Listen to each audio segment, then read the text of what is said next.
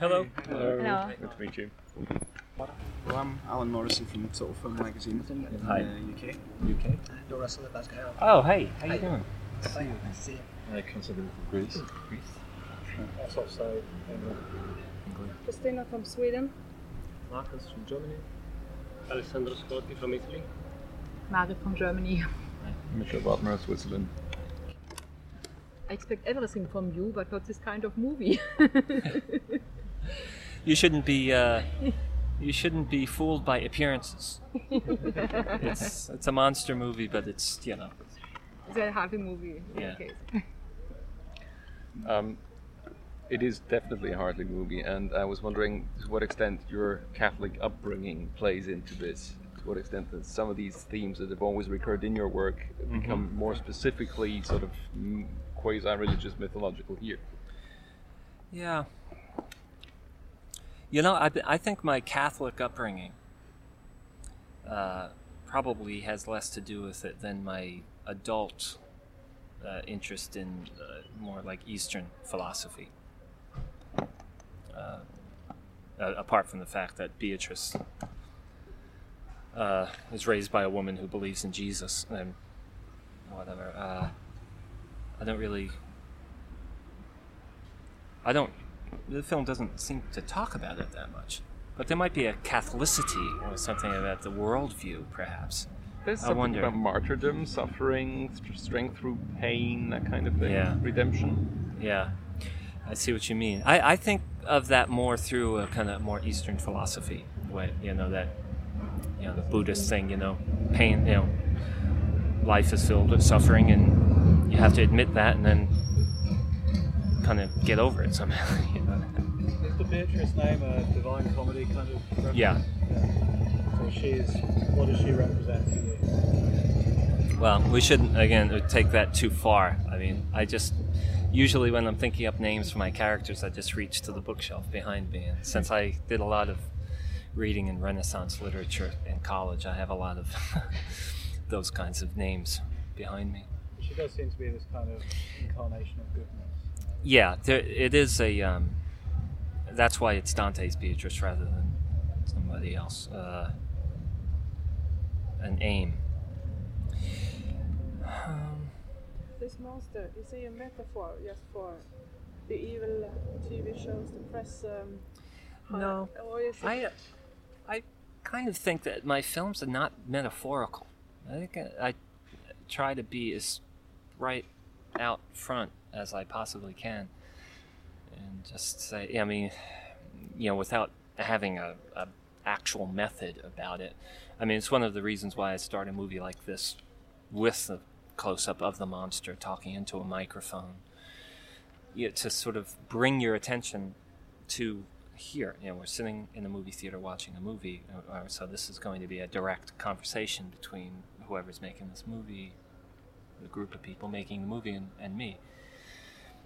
Um, yeah. Could you maybe expand a little bit on what you were hoping to achieve um, by not just using mythic structure of, of fables, but mythic structure of cinema? Because there's bits of King Kong, Manny Felton, Yeah. and Frankenstein all in there. Yeah, well, that would probably have been the more immediate uh, thing I reached for. The, uh, you know, I started watching Japanese monster movies like Godzilla and Mothra. You know, because I wanted to utilize a structure, sort of a loose structure that was already existed. I didn't want to invent a structure. So, you know, those Japanese movies, you know, there always seems to be a, a young female journalist investigating something monstrous or some new discovery. And then her uncle or her father is a world famous scientist who nobody understands, and uh, he's the one who knows how to kill the monster. And the monster seems to be some sort of result of humanity tinkering with uh, nature. So I used that from those movies, and then I cast around a little bit. While, while I was writing, though, it really did feel more like a fairy tale. So I watched The Wizard of Oz a lot, as a matter of fact. The, the simplicity and the, the broad strokes with which that film tells its story. Um, I think that I mean it's definitely a hard-hearted movie.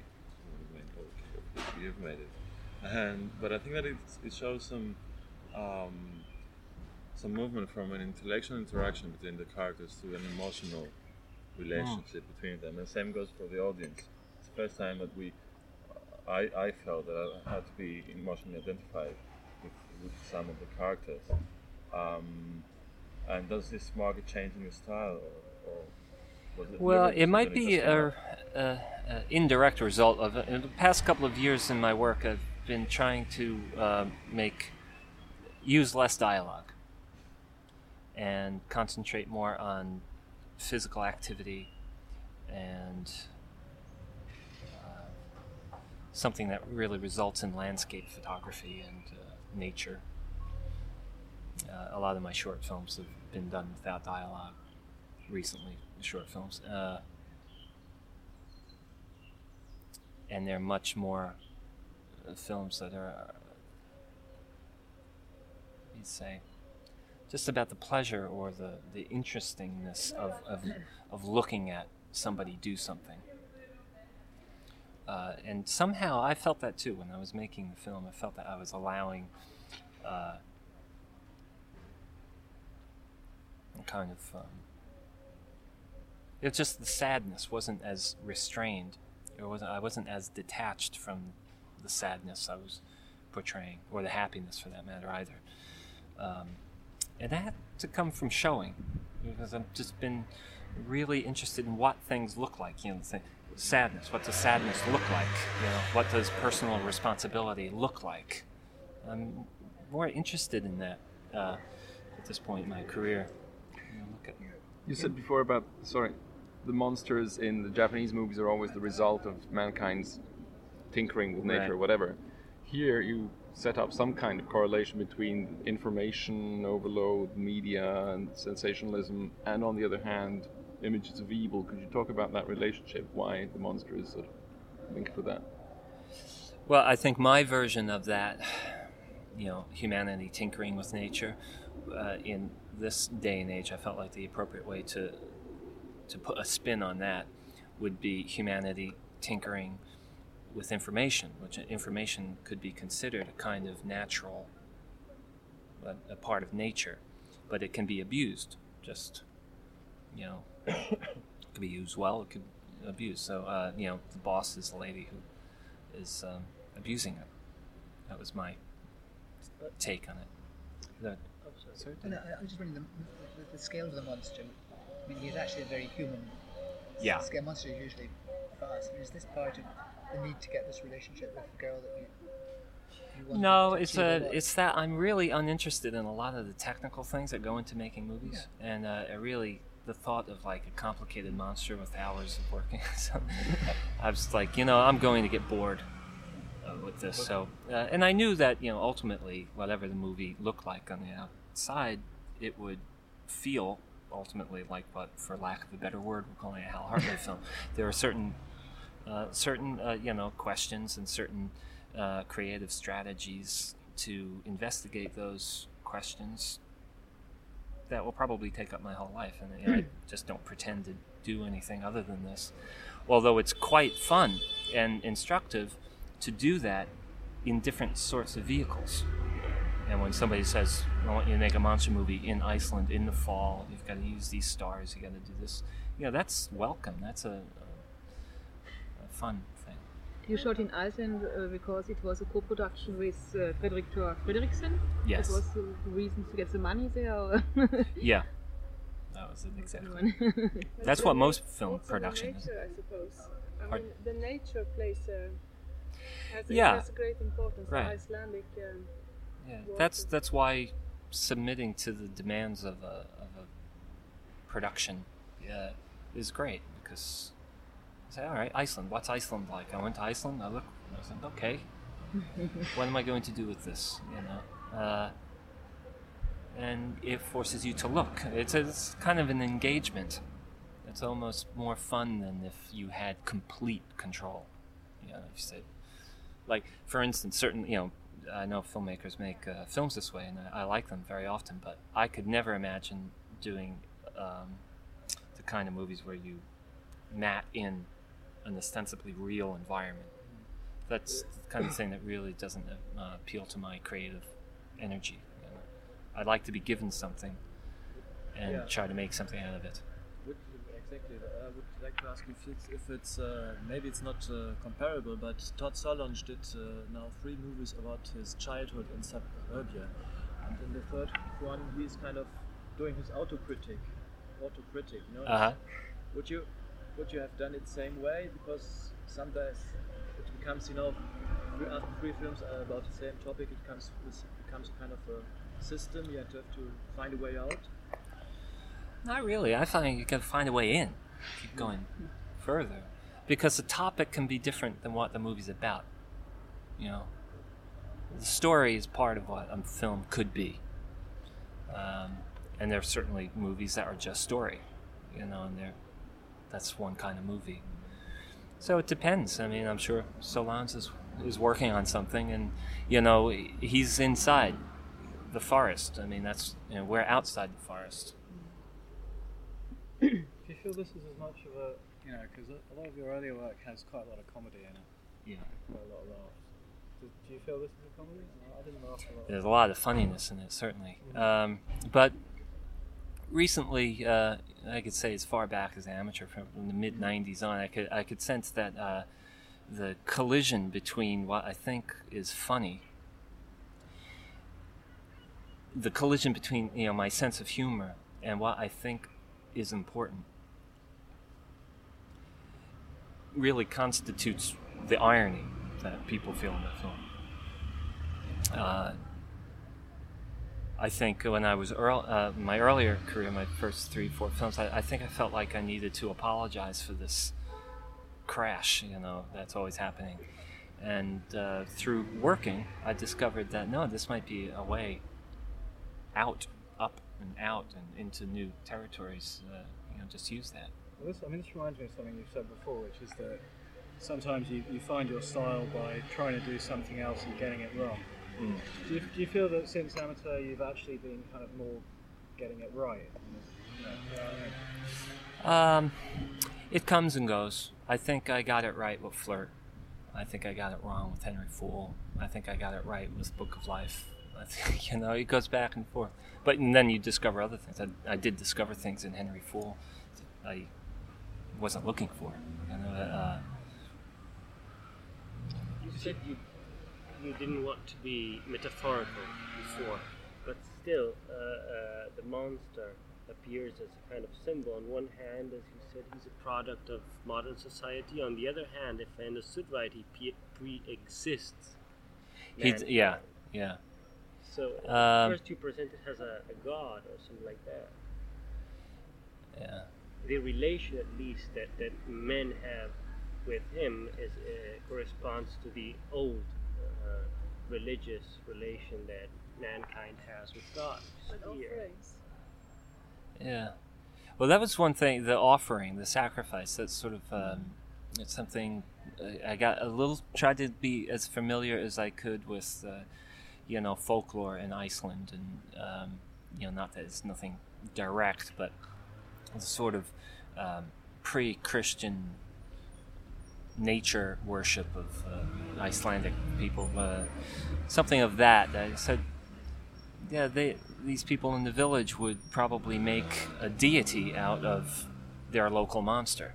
It's almost as if you know monsters are a regular part of the world, and this is our monster, and you know, trying to figure out you know how how we keep them from tearing the bar apart. You, know, you got to like sacrifice a young foreign Canadian or something. But at what point do you decide what your monster must look like? And it, there's got to be a visual something there. And he's very human. Well, like I was saying, uh, I've been at this table so many times today. I, I probably didn't say to you. Um, I was. Uh, I wanted him to look a bit like a dragon, which is kind of a, what you were saying, uh, mythology. You know, drawing on something like that. Because often in uh, certain kind of fairy tales that I experienced as a kid, you know, the dragon, is- uh, he's supposed to be terrifying, but he's also supposed to be like wise and knowing and sort of debonair. You know. I have a question regarding the, the issue of celebrity and, and so on. Um, there seems to be a contradiction, to me at least, that when Beatrice rejects um, the, the uh, bid by her boss to make her a celebrity as a survivor of the crash, and then later on you have her coming to New York and succumbing to the temptation of becoming a celebrity. I thought that was a bit strange because she'd already sort of proven her strength. Well, here she has a purpose. I don't say she's succumbed to anything. She's you know she's made a deal with the boss. The boss is going to find Artaud for her if she'll be a celebrity. Can you tell me something about the production, you know, with uh, Fridriksson and then with your executive producer Coppola? How was uh, working with them? It was good. I never saw them. You never saw them.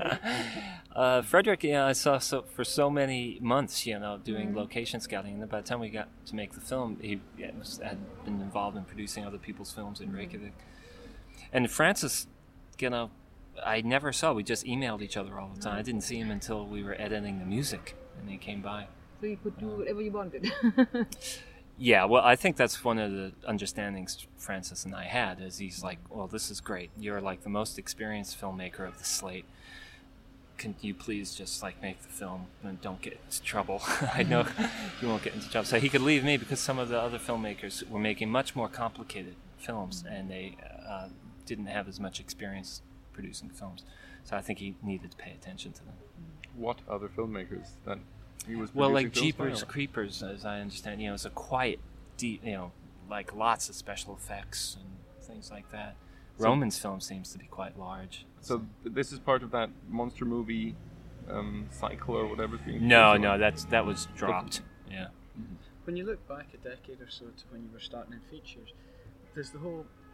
What, what main differences are there in the American independent scene? Was it more artistically free then? Is the money easier to get now? What? Uh, the money is not easier to get now, and it changes all the time. Um, yeah, it, there seems to be waves. You know, I've talked to older filmmakers in New York too. You know, say, yeah, you know, it comes in these seven or eight year kind of cycles. You know, the business just tightens up sometime and is not as interested in variety. It kind of needs to, in order to sustain itself, it needs to focus and just be about you know a particular kind of film that always hits a particular demographic and always you know performs reasonably well. And then every once in a while, like in my country, you know, Jim Jarmusch made Down by uh, uh, Stranger in Paradise, and it made a lot of money, and it encouraged a lot of companies in America to kind of like search for idiosyncratic, less you know, classically str- mainstream stuff, and uh, and that works for a while. You know, that sort of thing made my career possible. You know, uh, and then and then it closes up again. And, uh, it's, it's affected by many different things. I mean, they got eaten by the by the majors. That happens a lot. That's what Scorsese was saying, and, and that at a certain point he joined that kind of thing too. But you know, you can uh, make it work for you. I mean, sometimes he really makes it. You know, uh, Scorsese. I mean, uh, film about the ambulance driver? I mean, I'm watching this film uh, with uh, Nick Cage. I'm like, you know, at least a third of that film is like a psychedelic um, art film, you know, and it's a multi-million dollar film made by a Hollywood studio, you know. So you fight as you can to get your things. think you might go that direction. I don't know. I don't think I'll have to because I don't think my uh, interests are quite as uh, broad as, say, Scorsese's. Uh, and this experience was fine. It was great. I don't know if I'm always going to have this kind of experience, you know, where Francis had a particular trust and knowledge in my films and stood between me and the studio. What? And it's also just, uh, it's not quite as fun. I mean, I do prefer smaller productions where, you know, like a lot of money goes into the picture rather than here an enormous amount of money goes to lawyers and corporations and stuff. Some of us seem to be reminded of Artaud. Uh, seem to be reminded of Godard by Oh Artaud. yeah, I asked Jean Luc to play Artaud. yeah, he, he didn't want to do it. and why would you have wanted him to do it? um, because I love this way he presents himself. You know, I admire him so much, and I, I admire his his fight, and I admire his uh, range of uh, interests and things, and his generosity, which is always construed as uh, being a monster, you know. But um, I also love this kind of persona he uses when he's in his own movies. You know, well, that's where all this touching comes from. Artaud, um, Baltasar put a, his whole new his own thing on it. But I told him watch Godard, watch Helm, um, Prénom Carmen, uh, particularly, and uh, there's a later one too, King Lear. Let's just look and see what he does. It's it's really funny. He's really slapstick uh, guy. What about the, the machinery, right? When Sarah, when Sarah Polley's in that machinery, and at the end when the monster's in the machinery, the machinery kind of rhymes visually. You know, they're almost It's the, identical. it's the same thing. It's the same. Yeah, Like, it's what, the same. What are you what, what are you getting at? Well, uh, some sort of like marriage, you know. She's been through it. She's endured unimaginable physical pain. Bride and we don't know it. Kind of thing. Yes, yeah. I wanted to actually make her sort of like the anti-monster, you know, but she's got to go through this whole thing. And yeah, yeah, it's to be a, um, a visual and a, uh, a structural rhyme. Is there a kind of reading in which they sort of fuse at the end, or is there a reading in which the whole thing is her survivor's she?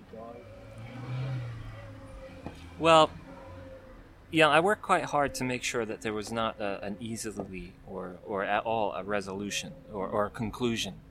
There seems to be a resolution, a, a, a formal resolution without a thematic conclusion because I, I like movies to do that. I like to kind of throw the audience out at the end into continued conversation or frustration or argument, whatever it's going to be. Um, I kind of think there's also very basic things. I mean, it, I think of it, always thought of it when I was writing it, that it's what he is seeing. You know, I, I always imagine that the movie ends before whatever that process is ends. And that, you know, we're seeing him, we're seeing her, we're seeing people watching, whatever, and then it kind of, that would be what he would be seeing. She's right in front of him. And it's a gesture of hope, sort of. Or a, it's, uh, but complicated. I thought a lot about um, the uh, Fellini film La Dolce Vita when uh, he's on the beach at the end. He's uh, you know and there's this beautiful young girl like just across the water, and she's saying something to him, but he can't hear it. It's it's something along those lines. But like the music I made for that piece, you know, we started calling as a result in the mix. We just call it all there is because at one point I just said, you know, the mixer was saying, "So what is going on here?" And I said, "That's all there is. That's all there is." And he misunderstood me because I was saying that this is the end of the movie. That's all there is. This is the last cue. But for weeks, you know, Riley was thinking like, "All there is, the girl. That's all there is. It's just this Beatrice person and the kind of selflessness and humanity and bravery she has." and you know, that is a beautiful thing. I like when movies can do that. The music is wonderful. What, what sort of stuff were you listening to? when you were- The music uh, uh, is very much the result. I made a movie uh, a couple of years ago, a short little thing uh, for the BBC with Louis Andriessen, uh, the Dutch composer. He's a serious, older, accomplished orchestral composer, and um, we've become good friends, and we're probably going to work together again. And uh, yeah, he's encouraged. He always encourages me. I'm a little shy about the simplicity of my music all the time because I'm not. You know, I don't call myself a composer. I call myself, you know, a musician. I'll make some music for a movie because often a movie doesn't really need music that's that's um, has an authority all of its own. It needs to almost not have an authority of its own. I can do that, know, and, and I like how music and images kind of grow together. Uh, but you know, and I had been complaining to Louis that uh, my, uh, you know, I'm frustrated with my music. I want it to be richer, uh, somehow more complex, and I, I don't know what it is I'm listening for. And um, he said, just he said, take the composition and play some of the notes longer than you're supposed to play them, and it's going to get weird, and you're going to start to hear things that you know, you're going to hear colors that you didn't anticipate, and then you can build from that. And and that's something that uh, I'd say that a third of the music I made here is this type of music. I could point out. It's like when the monster shoots himself in the head. It's sort of it's electronic and it's orchestral and it's, and it's kind of pulling against each other and it you know it's almost in the same key. Then it goes out and and uh, from, that's a personal victory for me. That I found how to do that. What about you? Um, Those- Most filmmakers make short films to get into features. uh, but you continually make short films. Is this your real experimental ground for Yeah. the features or within themselves? Yeah, I, I really feel like uh, I need to be the kind of filmmaker who works on a regular basis and uh, investigates things on a regular basis uh, that a little bit free from the, the demands, the uh, expectations uh, of a known market, you know, providing recognizable product for a known market. I mean, I like making feature films, but the fact is, you know, it's you can't go too far. And I actually like playing with the limitations and kind of threatening the balance. I guess I'm feeling that here at this festival too, you know. Uh, and that's cool. I mean, that's good. Uh, but really, the serious work is happening with the short films, and you can bring a lot of what you discover into the into the features. Variety suggests that you tried playing to the gallery and failed. Did you ever think of playing to the gallery with this? Uh, with this, no. Henry Fool, I played to the gallery and won. And, you know, it just scared the life out of me. I mean, that was the most calculated movie I've ever made, you know, calculated to elicit a particular critical journalistic response. And it worked. You know, and I get all sorts of pats on the back for being, like, emotionally mature now and stuff like that. But it was really, um, you know, I'm afraid it was almost cynical. Uh, this is, I say, very much the opposite. Very much the opposite. What do you think of the reactions you've had of it so far? Here, well, it's not what I, uh, you know, I sort of anticipated. You know, I, I was surprised when I got accepted to the festival. Actually, What do you think are the biggest misconceptions about your work? probably it's cynical. Do, that was between. Were we having this conversation? You have to forgive me for that because they put me at the same table in the same place again and again. Yeah, I. Uh, people think it's cynical, and uh, actually, I think it's absolutely, uh, actually, sometimes really fuzzy, warm, fuzzy. Not sentimental, but sort of like real- a little too optimistic and humanitarian. I was, going to say, I mean, to some extent, this is a companion piece to to uh, Book of Life as well, isn't it? Yeah, about I mean, the- forgiving humanity and sparing humanity and all those things. I mean, it's very hopeful in, in some ways. Yeah, it does. Uh, you know, the pieces really spin out of each other, and um, yeah, the, this for me feels closer to the Book of Life and its tone than some of the other films. It's quite kind of, you know, earnest, I would say. This is an earnest film. It's, it's quite sort of simple and straight and passionate about Oh, that's good. If you can maintain an honesty, I was going to say, I almost said like if you can uh, achieve an honesty, but the thing is that you always start out with the best of intentions and and, and with an honesty. I mean, uh, but making a film is is doing something very complicated in a world that's changing minute by minute, and, and there are production pressures and uh, all these sorts of things. It's hard to you know, not the least of which is many people, particularly the financiers, need to have a film that is popular and liked. And of course, I want to, I want to be liked, but I can't, you know, I can't deny that uh, my interests have never seemed to, you know, be popular. so, uh, but sometimes I've been lucky enough that, uh, you know, more people than I expected share my interest but you can't you can't get comfortable with that. Are you happy with the whole thing, looking at it? Do you think there are things that don't work? With this film, yeah, some things don't work. I wish I had more time to shoot the uh, matter eradicator at the end. Uh, I had to rush that, and though I discovered something quite interesting in the editing, I thought uh, the flicker when it becomes a flicker film at the end, I, I like that. What about your directing style? Sarah Polley commented that you provide a very rigid framework, but in which she felt she could do a lot. Yeah, she she really does seem to understand. Some, she never said that to me, but uh, it's a very good explanation of why I'm. I wouldn't use the word rigid, uh, but I'm very decisive uh, graphically with the shot. I, I come to the set with an idea of the shot. Sometimes, uh, you know, and there's really no discussion about the choreography that's going to happen. The, the actor kind of lends themselves uh, to that. But like she points out, you know, you lend the outside of yourself to the choreography that I'm building, and since you don't have to worry about that, there's a, a freedom inside that. Um, most actors I like working with and who like working with me admit that at a certain point. They, they say, yeah, no, that's good. But in another way, your, your, your dog, uh, style in, uh, how is it called, the Book of Life in English. Mhm. You know, did it influence you in another way, that to, to move more around the camera and I think so. It was such a small camera. It felt like we wanted to move. And that's also, you know, we had to shoot the film in six days and we had very little money. And so I tried to figure out what could I do interesting with this medium that's not what I would do in film. And one of the things I love about shooting 35 millimeter film is its weight.